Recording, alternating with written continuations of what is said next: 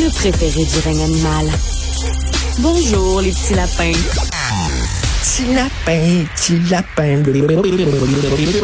La grosse question existentielle qui se pose pour le système de santé, c'est faut-il centraliser ou décentraliser? Alors, il y a des gens qui disent, c'est tellement une grosse machine, il faut centraliser, absolument, parce que quand le ministre de la Santé euh, arrive avec des, orientations, il faut que la machine suive, faut qu'on aille tous dans la même direction. Puis il y a des gens qui disent, non, non, il faut décentraliser totalement. Il faut pas que ça parte d'en haut, pas en bas, il faut que ça parte d'en bas, euh, puis il faut donner une certaine marge de manœuvre aux institutions, aux hôpitaux, aux travailleurs de la santé. Ça fait des années qu'on se pose la question.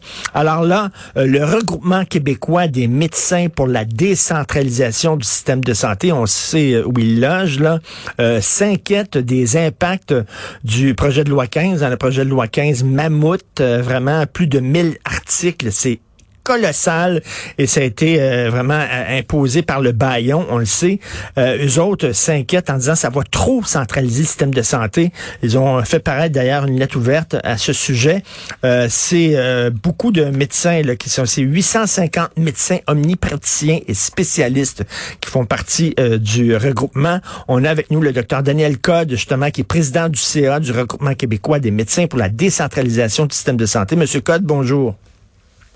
Bonjour, Monsieur Martineau. Merci euh, de nous recevoir à votre émission. Ben, merci. Alors, faut-il centraliser ou décentraliser? Euh, vous, bien sûr, vous êtes pour la décentralisation. Pourquoi?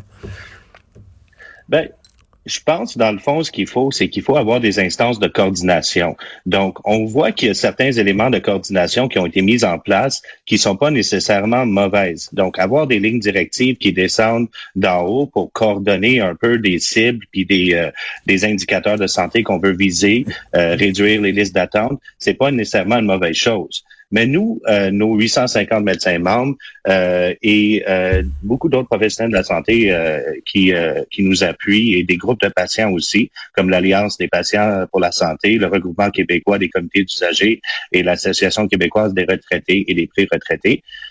des groupes patients, des groupes de gestionnaires. On voit beaucoup d'engouement sur le terrain pour vraiment raviver les forces au niveau du terrain quand ça mmh. vient au niveau exécution. Donc, quand ça vient à dire, OK, on veut atteindre une cible, mais comment qu'on va l'atteindre? Pour nous, on trouve qu'on est loin dans le top-down et que c'est le temps que le terrain embarque dans la prise décisionnelle. Les autres arrivent en haut avec les grandes orientations. Il faut que vous ayez là. Et là, ça serait en bas, selon vous, les instances en bas sur le terrain qui vont décider comment ils vont y arriver. C'est ça? Oui. Moi, moi, je vous dirais, imaginez euh, nos hôpitaux comme étant des petites moyennes entreprises, hein, des PME, mais moi, j'appellerais ça des PMH, des petites moyennes hôpitaux. Puis, c'est quoi la magie d'une PME? Mais ben, la magie, c'est que euh, tout le monde travaille dans la même place. On peut s'asseoir, on peut parler aux différents chefs locaux hein, qui sont sur place et on peut solutionner des problèmes dans la boîte pour justement améliorer l'efficacité, l'efficience de ce qu'on fait à l'intérieur de notre, notre, hôpital. Euh, et en l'occurrence, euh, ce qui arrive maintenant, c'est qu'il y a beaucoup moins d'instances de gouvernance locale dans nos hôpitaux. On solutionne moins bien les problèmes de jour en jour localement et euh, tout vient avec des espèces de, de décisions euh, top-down.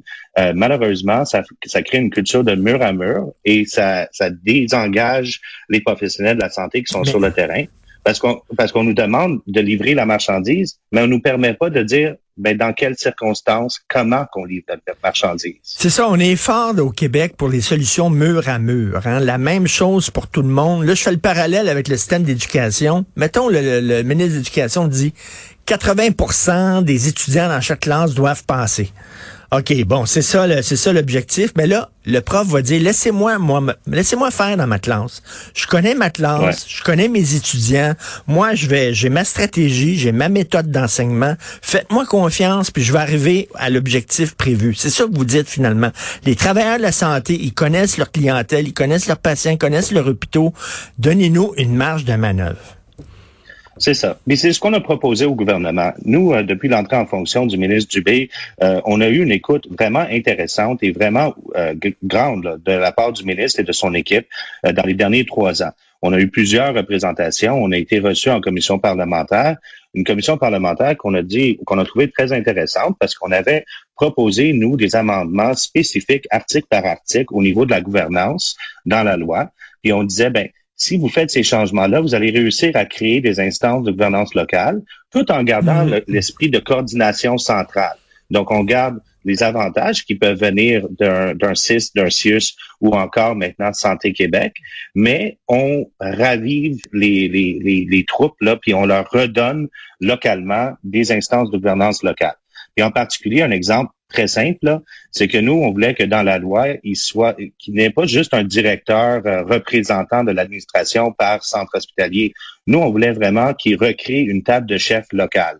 Donc, c'est quoi les chefs? Ben, les chefs de département, chefs d'anesthésie, de chirurgie, d'urgence, de soins intensifs, qui s'assoient autour de la table deux fois, trois fois par mois pour solutionner localement nos problèmes sur le terrain. Et euh, là, ce serait un mélange des deux finalement. C'est pas un ou l'autre. C'est-à-dire, c'est un mélange de ben, centralisation puis de décentralisation. Est-ce que, est-ce que vous avez l'oreille de M. Dubé? Est-ce que vous avez confiance à M. Dubé? Est-ce qu'il semble ouvert à ces idées-là? Ben c'est ça. Donc, dans notre lettre ouverte, on a dit qu'on était déçus du texte législatif parce que si on lit le texte législatif tel qu'il est, c'est sûr qu'on n'a pas eu gain de cause euh, à, 100% Toutes nos idées n'ont pas été retenues, puis on s'attendait à ça, c'est normal. Mais là, je crois que tout se déclinera dans l'application de la loi.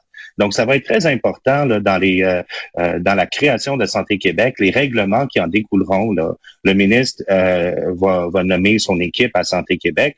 Puis nous, on a l'intention de travailler avec cette équipe-là pour essayer de conseiller peut-être des stratégies pour faire des façons de faire dans tous nos hôpitaux, pour justement trouver cet équilibre entre une gestion centralisée en termes d'orientation, mais une exécution décentralisée en termes de terrain. Euh, on, disait que M. Gaétan Barrette avait trop centralisé le système de santé. Est-ce que vous êtes d'accord? Euh, on a perdu beaucoup de, du, côté, euh, comment on peut dire, la saveur locale d'un hôpital, d'un CHSLD, d'un CLSC. Hmm. Euh, nos RLS, nos, nos, nos, nos, euh, nos, régions locales de services, là, avant, c'était géré localement. Puis les citoyens étaient capables de participer là-dedans. Il y avait des conseils d'administration où il y avait vraiment une forte implication des communautés culturelles dans un quartier de Montréal. Il y avait les chefs de quartier qui, étaient, qui faisaient partie du CA hmm. dans, dans, une ville plus régionale. Il y avait le ou un représentant de la mairie. Vous savez, il y avait un côté plus organique dans la gestion euh, de, la, de, nos installations de santé avec la création des établissements, on a perdu cette saveur-là. Et c'est pas juste une saveur historique. En réalité, selon nous, ça, ça, se décline aussi par une qualité de la prise de décision. Parce que quand on, arrête de réellement écouter le, le, terrain, là, puis qu'est-ce qui se passe réellement sur le terrain, ben on se fie aux statistiques. Mmh, Mais la, mmh. la, les macro-données, les grosses données comme ça, c'est pas des histoires, c'est pas mmh. des exemples, c'est pas le, le, côté vraiment euh, réel. Parce qu'en réalité, on fait un sommaire de la réalité. Et quand on prend des décisions basées sur des sommaires, c'est là qu'on voit un C'est une moyenne, c'est une moyenne, mais sauf que c'est ça, les, les, les, ça tient pas compte de chaque particularité de chaque clientèle et, tout ça, ça devient un peu plus abstrait, un peu plus théorique. Euh, là, bon, euh, le, projet de loi 15 a été adopté sous le baillon. Euh, il y a des gens qui disent, bon, c'est un déni de démocratie, il aurait dû nous écouter, mais en même temps, le gouvernement a dit, si on commence à écouter tout le monde, là, puis on n'avancera pas. À un moment donné, il faut, faut l'adopter, ce projet de loi-là. Vous en pensez quoi, vous, l'utilisation du baillon? Est-ce que ça vous inquiète? Ben, c'est sûr qu'il y a eu une concertation. Il y a, il y a eu un effort de concertation, euh, je pense, énorme de la part du ministre, de son équipe. Euh, c'est sûr, en coulisses, là, il y a eu beaucoup de discussions avec les différents acteurs majeurs du terrain. Là. Euh, ce qu'il faut comprendre, c'est que notre regroupement, on n'est pas corporatiste, on n'est pas là pour parler de, d'honoraires de, de, médecins mmh. ou de conditions de pratique. On est là vraiment pour avancer une idée de ce que nous, nous percevons comme être l'idéal de gestion pour nos patients, pour la qualité d'acte. Puis je crois que le temps qui a été euh, donné à notre regroupement, l'intérêt, et, et, je crois l'intérêt qui, qui vient dans l'avenir, dans cette idée de trouver un équilibre entre la centralisation et la décentralisation, ça démontre quand même une bonne foi de la part euh, du ministre et euh, de son équipe. L'utilisation du baillon, c'est sûr que ça, ça, ça peut froisser les, les, les esprits de tout le monde parce qu'on voit qu'un processus a pris fin plus vite que prévu. Euh, mais quand même, euh, pour nous, euh, s'il y a une discussion dans l'avenir qui continue, qui est conséquente et une possibilité de trouver un équilibre dans notre gestion, on, sera content d'y participer. Ben écoutez, euh, vous faites bien de dire que c'est pas corporatif. Vous n'êtes pas là pour défendre vos privilèges, votre salaire. Ce sont des médecins omnipraticiens et spécialistes qui prennent de leur temps pour réfléchir sur comment le système de santé peut mieux servir les citoyens. Et ça, c'est tout en votre honneur, justement, que vous euh, fassiez ce, ce, ce, ce move-là, comme on dit en anglais.